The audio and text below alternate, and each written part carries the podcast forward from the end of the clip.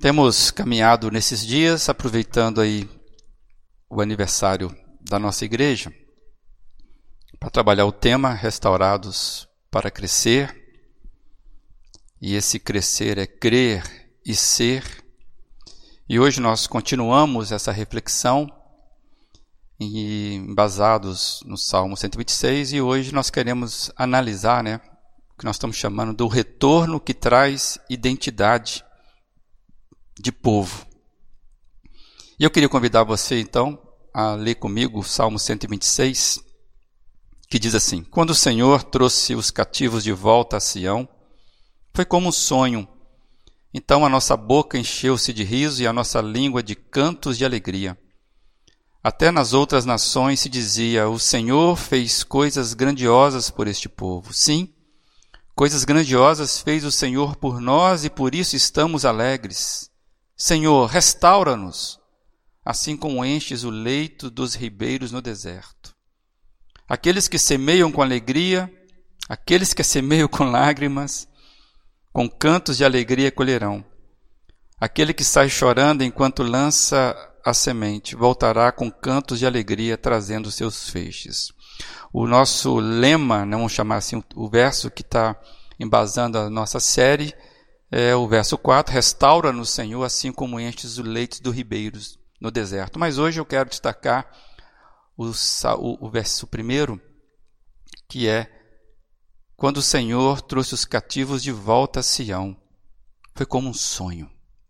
Que o Senhor possa abençoar essa palavra dele só pela leitura dela mesma. Quando nós é, já dissemos aqui na abertura da série, e eu queria lembrar algumas coisas. O que, que nós vemos nesse primeiro verso, já na abertura desse salmo? Seria bom você estar atento a isso. O texto fala que quando o Senhor trouxe os cativos de volta a Sião, foi como um sonho. E eu queria trazer para você um quadro aí que mostra como é que eu vejo esse texto. Eu vejo esse texto falando de um tempo, o tempo do Senhor, quando a gente vê nesse, vendo que o, o, o, o sujeito que está agindo, é quem age é o Senhor. E a ação dele, ou seja, como é que esse Senhor age nesse tempo? O texto vai dizer, é trazendo de volta quem? Ou seja, quem recebe a ação do sujeito? Os cativos. E para onde o Senhor do tempo, o Senhor, o sujeito da ação, para onde ele está encaminhando os cativos que são, estão sendo trazidos de volta? O texto fala que é a Sião. E de onde esse povo está vindo? Está vindo do cativeiro, fica subentendido isso. Se são cativos, eles estão vindo de um cativeiro. E qual é o estado emocional que tudo isso provoca? O texto vai dizer que é como um sonho de tamanha alegria. Então a gente consegue ver o tempo sujeito à ação, quem recebe essa ação, o que acontece, o movimento que acontece e o estado que isso provoca. Amados, é, é importante a gente estar com isso em mente, porque essa aqui é a abertura do salmo. E na semana passada nós conversamos sobre este tempo, o Senhor que age na história. Quando nós destacamos o primeiro o primeiro trecho dessa da abertura desse salmo, quando o Senhor. Então a gente viu que logo aqui na abertura do salmo nós temos o, o agente, nós temos o tempo que indica é, que o Senhor ele age. Quem age? Ele age e como e quando ele age? Ele age no tempo dele. E quando esse Senhor age, coisas transformadoras acontecem na vida das pessoas. Por isso que a expressão quando o Senhor traz uma informação bastante preciosa, assim entendo. É, pois nela está contida o agente, o mobilizador, aquele que atua. Em outras palavras, está falando que o tempo é movimento do Senhor.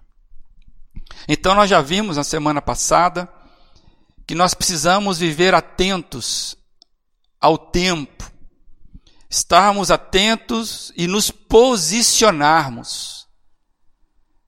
Pois sabemos que Deus age no tempo e então este quando é partícula do agir do Senhor, é um tempo onde nós vemos que o Senhor está nos convidando a olharmos, percebermos e reagirmos a este movimento do Senhor.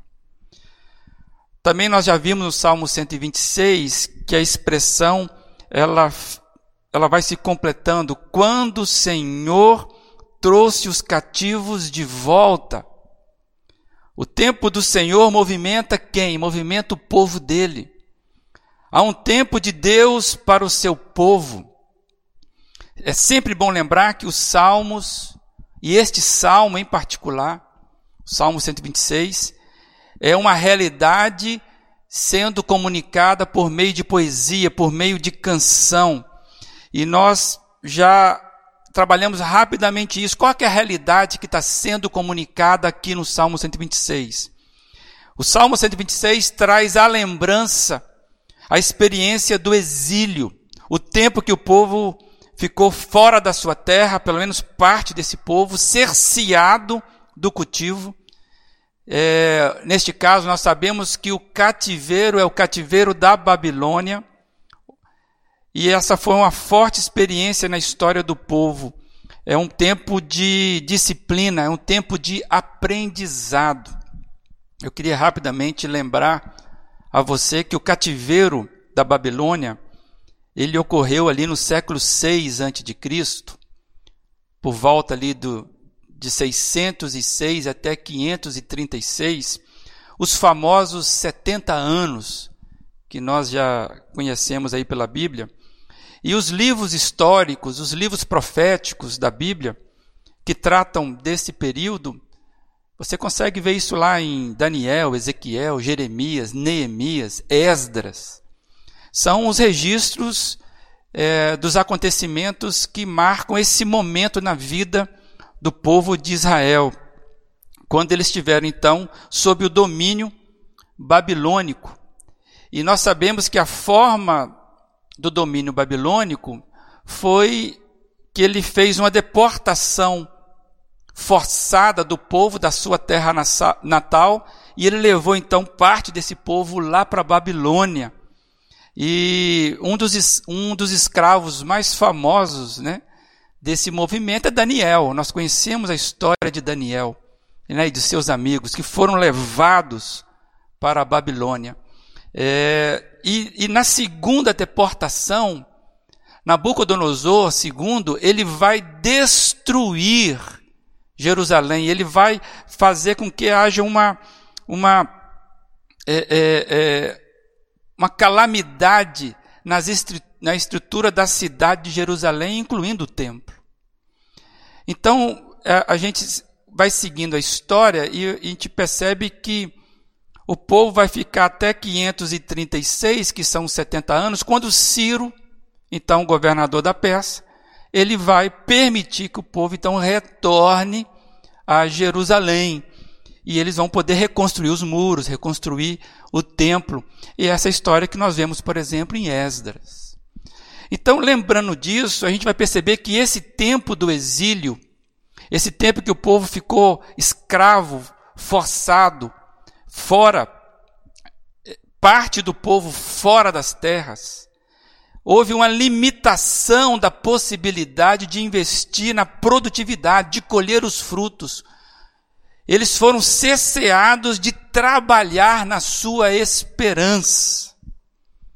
Então, essa expressão, quando o Senhor trouxe de volta os cativos, é um marco importante na história da nação e está ricamente detalhada na Bíblia. A libertação do cativeiro, a libertação do cativeiro é a ação de Deus no processo de restauração do seu povo. Fica claro para Israel, fica claro para nós quando lemos que o cativeiro ele foi um momento de crescimento, de disciplina e a ação de Deus se moveu em todo o processo incluindo a restauração nesse momento da volta. É, e pelas características do exílio babilônico, a gente percebe que nós podemos ter dois pontos de vista, duas perspectivas desse, dessa expressão, trouxe de volta os cativos. E eu queria rapidamente conversar com você sobre esses dois pontos de vista, quando nós olhamos esse processo histórico. O primeiro ponto de vista é, é daqueles que ficam ou que ficaram na terra, subjugados pelo comando estrangeiro.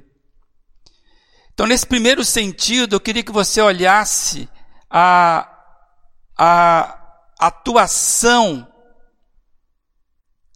do que acontece quando as pessoas que ficaram na terra subjugados, como é que eles veem esse momento? Sabemos que nem todos foram levados para a Babilônia, os mais velhos, os mais simples, as mulheres, as crianças, os inválidos. Eles ficaram. E uma geração inteira, porque foram 70 anos, uma geração inteira se ouvia a história daqueles que partiram. Você consegue imaginar isso? As crianças crescendo ouvindo história daqueles que foram. Eu me lembro de um forte fenômeno migratório que aconteceu na minha adolescência e juventude. É, muita gente lá da minha região indo é, para os Estados Unidos buscar melhores condições de vida. E eu vivi isso muito de perto, porque eu, particularmente, tive três irmãos indo para os Estados Unidos. E isso aconteceu com várias famílias de amigos, parentes. E era numa época que ir para os Estados Unidos era um, um salto muito grande. É, e é, imaginar que na época a única maneira de receber notícias era através de cartas, que demoravam vários dias para chegar, né, pelo correio, e, e ligações para o telefone fixo, que eram caras. Né? Então, a gente é, recebia as informações é, muito muito escassa naquele momento. E esse fenômeno provocou mudança significativa nas famílias. O que, que aconteceu? Que muitas dessas famílias ficaram divididas. Teve família que nunca mais é, foi a mesma. As famílias nunca mais voltaram a ser as mesmas por causa da partida do seu ente querido é, filhos que foram separados de pais, mães que deixaram os filhos serem cuidados pelas, pelos avós.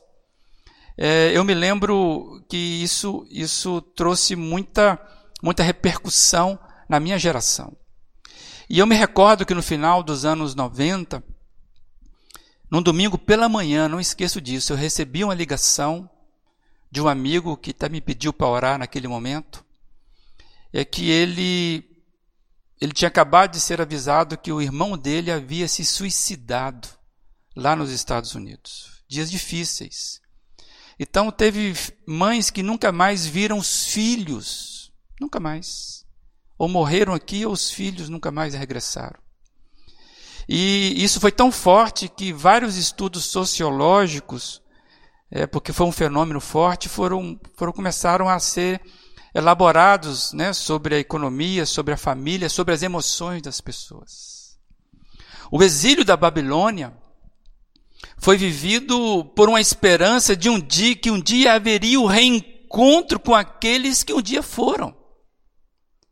É nesse sentido que nós precisamos entender esse primeiro movimento, ou essa primeira perspectiva, esse ponto de vista.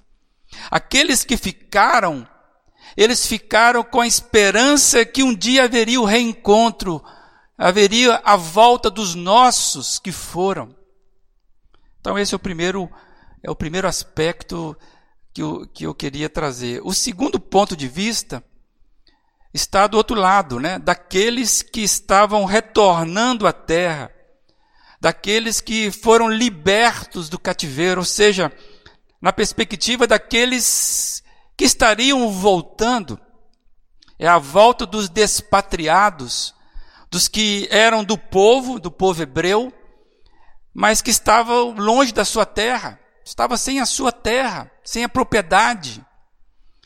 E longe da sua terra natal, ele agora, eles agora estão voltando para habitar naquela terra dos seus ancestrais, que lá de longe ficavam apenas lembrando as histórias.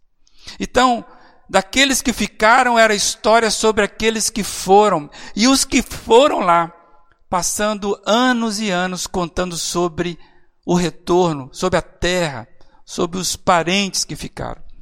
Então, este movimento de retorno, quando o Senhor trouxe de volta os cativos, implica, implica eu quero que você pense nisso, num encontro. São dois pontos que estão se encontrando num único ponto. É, de um lado, poderíamos ouvir as vozes, são os nossos que estão voltando para casa.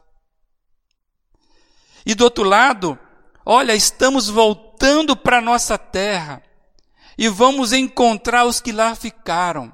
Então, por isso que a expressão é fechada, quando o Senhor trouxe de volta os cativos, foi como um sonho. Ou seja, dois movimentos atraídos como um imã. Né? Uma força que mobiliza para o encontro do qual se esperava, do qual ansiava. A esperança, então, estava dando o fruto do encontro. Você consegue imaginar isso? O tamanho da alegria? Então, o primeiro aspecto que eu quero trazer, lembrar, é que esse vol, essa volta dos cativos é um ponto de encontro, esperado, sonhado e agora festejado, porque houve então esse momento. E eu quero chamar a atenção, porque o texto cativa os meus olhos para pensar isso, quero dividir contigo é onde é que foi o ápice desse encontro?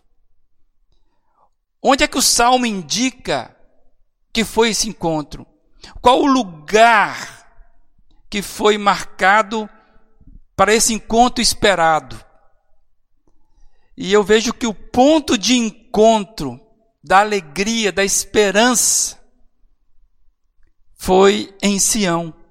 O texto fala: quando o Senhor trouxe os cativos de volta a Sião. E o que isso comunica para a gente? A palavra Sião, ela remete a um patrimônio muito forte na identidade do povo de Israel. Na Bíblia, você encontra várias expressões a Sião. Sião é a cidade de Davi, é a cidade de Deus. Jerusalém passa a receber esse nome porque passa a ser uma fortaleza dos, dos, dos filhos de Deus. E à medida que a Bíblia vai progredindo, ela vai mostrando essa palavra e ela, você vai vendo que ela vai deixando de ser simplesmente algo físico, é uma cidade, e começa a, a, a ter um aspecto de é, um valor de contexto espiritual. Por isso que nós estamos falando que ela remete a um patrimônio, a uma identidade de um povo. E vai ganhando um contexto espiritual. A palavra Sião, ela torna-se para uh, o povo de Israel algo muito, muito profundo. E a primeira vez que acontece a menção dessa palavra é, fala de Davi, segundo Samuel 5, 7, que diz assim: Davi conquistou a fortaleza de Sião, que veio a ser a cidade de Davi. A famosa Jerusalém começa a ganhar contornos maiores do que ela mesma a partir desse momento. Em Sião, é bom lembrar, é onde o templo vai ser construído. Deus dá a visão para Davi, o templo é construído, e com a, a construção do templo, Amplia-se então o significado de Sião, Toda a região, então, ao redor do templo passa a ser incorporada à expressão. Então, Sião é sinônimo de Jerusalém, é sinônimo do povo de Judá, é sinônimo de Israel como um todo. Especialmente, você vai vendo isso nas, na boca dos profetas. Isaías, Jeremias, Zacarias. Eles vão começar a, a, a mostrar o quanto que Sião fala da identidade. Então há um sentido teológico incorporado aqui. E eu quero trazer então para você e para mim um pouquinho sobre esse sentido teológico que comunica a nós que somos a igreja, que para mim Sião é um, um processo que vai chegar à igreja. 1 Pedro, por exemplo, ele vai dizer que ponho em Sião uma pedra angular. É os filhos e filhas de Sião, quando fala do povo redimido. Então, esse terceiro ponto, a volta a Sião, significa identidade. A identidade sendo trabalhada e serve para nós. Sem Jerusalém, sem o lugar de adoração, sem a cidade de Davi, a identidade ficaria desfacelada. É como se tirasse um pedaço do coração do povo. Então a volta a Sião, ele tem esse peso de identidade. Nós precisamos estar sempre lembrando que este salmo está falando de quê? Esse salmo está falando de restauração. E não existe restauração nesse salmo que não seja vinculada à completude, a um encontro de duas partes. Aquilo que celebra, que é celebrado aqui é a completude dos nossos. Então o texto está nos convidando a olharmos para a história a nossa história, a história dessa igreja. Da mesma forma que o povo, naquele momento de exílio, estava olhando para a sua história. E qual, é a, e qual é a forma que nós precisamos olhar para a história? É com esperança. Somos convidados a olhar para a nossa história com esperança. Porque Sião, o termo completo de Sião, só faz sentido como povo, só faz sentido com gente, só faz sentido quando tem pessoas restauradas. Amados, não há um cativeiro sendo liberto se as pessoas não são libertas. Então, sentido de povo é com gente, Povo restaurado é gente restaurada. Sentido e sentimento de pertencimento, de completude. É disso que o Salmo está nos ensinando. Restauração é sentimento de completude. É sentimento de pertencimento. Eu pertenço a um processo, a um movimento, a um povo. Eu estou indo para Sião. Sião está falando de mim. Então esse sentimento fica mais claro ainda quando a gente vai ler o verso 4, que é, é a base das nossas reflexões como todo, que a gente vai tratar isso mais para frente. Mas fica claro, Senhor, restaura-nos. Você vê esse sentimento de completude sendo é, pedido ali. Mas isso é conversa para os próximos encontros. Mas eu queria hoje, já finalizando, é, o que a gente pode aprender aqui de forma simples o que, e o que nós podemos aplicar para a nossa vida pessoal, para a nossa vida enquanto comunidade, nesse tempo que nós vivemos, é, de certa forma, exilados. Primeiro aspecto eu gostaria de, de lembrar que Deus não trabalha com reparos. Deus não faz gambiarras. Deus trabalha com restauração. Por isso, esse sentimento de completude. Amados, Deus não trabalha com reparos. Deus trabalha com restauração. E é bom você e eu lembrarmos que o cristão ele tem uma identidade espiritual construída em Cristo. E esta identidade ela é dinâmica. Ela é desenvolvida em nós, ela se desenvolve em nós. Então uma coisa que eu aprendo aqui é que Deus não perde tempo. No exílio, ele estava trabalhando a esperança na vida dos que ficaram, e ele trabalhava a esperança na vida dos que foram. Então, Deus, ele vem e promove essa restauração quando essas duas partes se encontram naquele local que agora seria restaurado, por quê? Porque agora nós estamos completos. A esperança que era apenas uma semente, ela agora deu fruto de encontro. As pessoas agora elas estão felizes, porque elas podem estarem juntas, elas são Sião, o povo de Deus. Amados, se você e eu entendemos que Deus não é gambiarrista de fazer reparos em coisas erradas, a gente vai começar a colocar os joelhos e pedir: Senhor, restaura-nos. Um grande problema meu e seu, de uma comunidade, é que muitas vezes nós não queremos que Deus faz a restauração do jeito dele, no movimento perfeito dele. Para aquela geração, foram 70 anos. Quanto tempo será para nós? Qual é o tempo da restauração que Deus vai precisar gastar comigo e com você?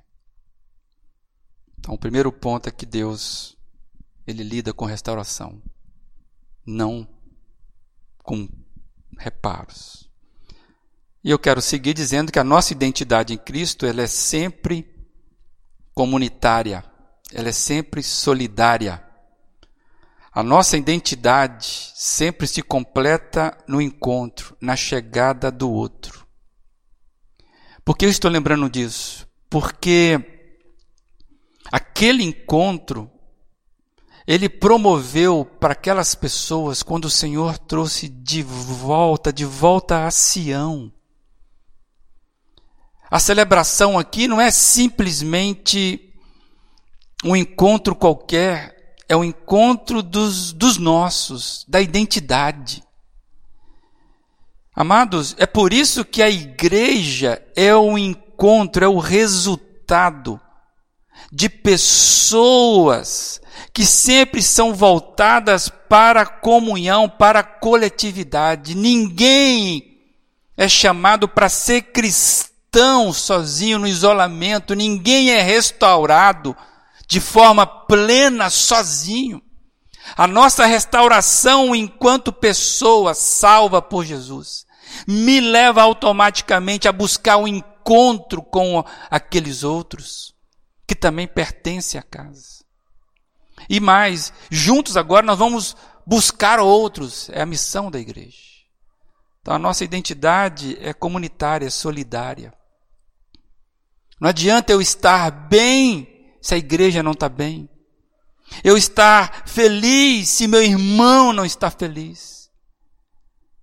E esse tipo de restauração na nossa identidade, nos tempos atuais, precisa, precisa ser cada vez mais claro para nós. Eu tenho saudade da comunhão presencial aqui nesse salão. É difícil ver esse salão vazio. E por que, que eu tenho saudade desses encontros aqui? Porque esta é a realidade mais próxima da comunhão que pulsa o meu coração pela cidade eterna. A Bíblia, inclusive, vai chamar que a nova Jerusalém é a Sião celestial. O Apocalipse trata disso. Então, pertencer a uma comunidade de fé, para mim, é algo que é um ensaio do que nós teremos num grande, num grande encontro, naquele grande dia, quando o Senhor vai reunir toda a sua igreja, todos que são de Sião. Por isso que é bom estarmos aqui, a nossa identidade.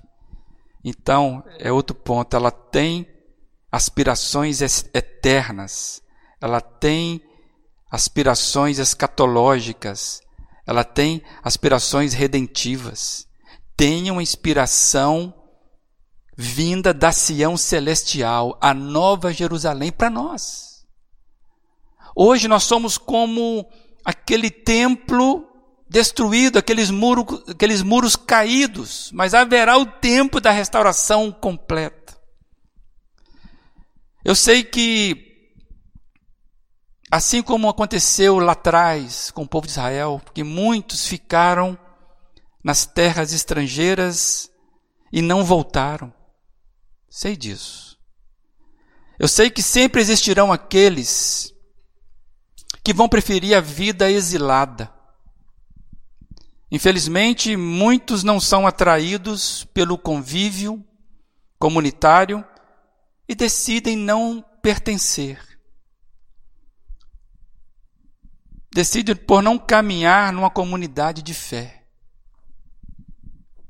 Mas, amados, aquele que Deus chama aquele que um dia teve dentro de si a saudade pela Sião, de pertencer. Você sabe, eu sei o que é isso. Esse sabe que na sua identidade, no seu coração, algo pulsa para algo acima, algo além dessa terra. A nossa alegria tem inspiração e é algo muito maior do que simplesmente sermos a igreja aqui. Ser igreja aqui é, é, é, a nossa caricatura daquilo que nós queremos ser, por isso nós queremos estar aqui. Até lá, eu me junto então aos filhos de Sião, né, os demais irmãos, aqueles que, que, como eu, estão sendo restaurados nesse processo do movimento do Senhor. E aí eu queria finalizar com dois textos bíblicos Pedro vai dizer lá na segunda carta, 3,18, que cresçam, porém, na graça e no conhecimento do nosso Senhor e Salvador Jesus Cristo.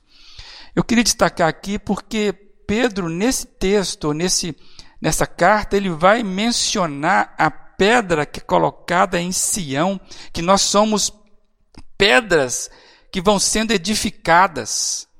Então, nessa segunda carta, ele termina dizendo: olha, nós precisamos crescer nessa graça, nesse conhecimento, porque aqui está a nossa edificação enquanto comunidade. E eu quero terminar, então, já trabalhando mais a, a parte escatológica, a parte né, que nos impulsiona para um futuro, Hebreus 12, 22 e 23, que ele traz assim: Mas vocês chegaram aonde? Ao Monte Sião a Jerusalém celestial, a cidade do Deus vivo. Chegaram aos milhares de milhares de anjos em alegria, em alegre reunião. Você consegue imaginar que talvez Hebreus estivesse lendo o Salmo 126? Já fazendo uma perspectiva escatológica. Olha, vocês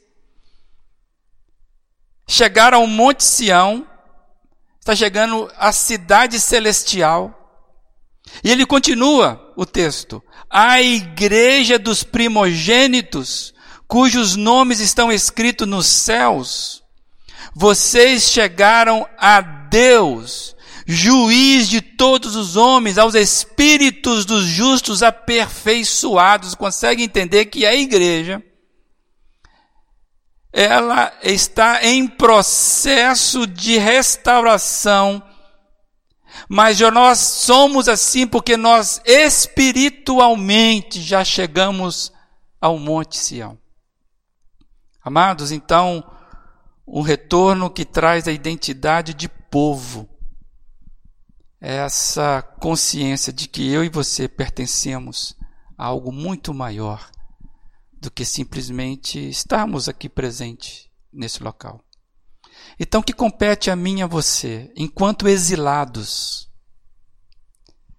que possamos ter, estarmos sendo alimentados,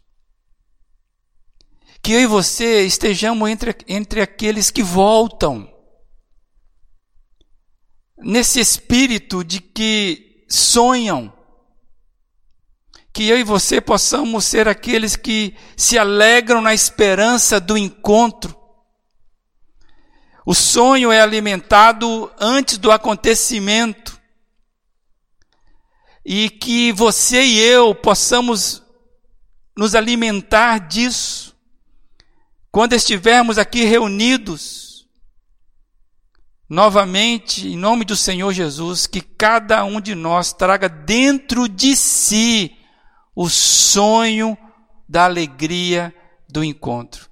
Que você esteja entre aqueles que sonham e se alegram e que vivem essa esperança. Não espere estar aqui para se alegrar.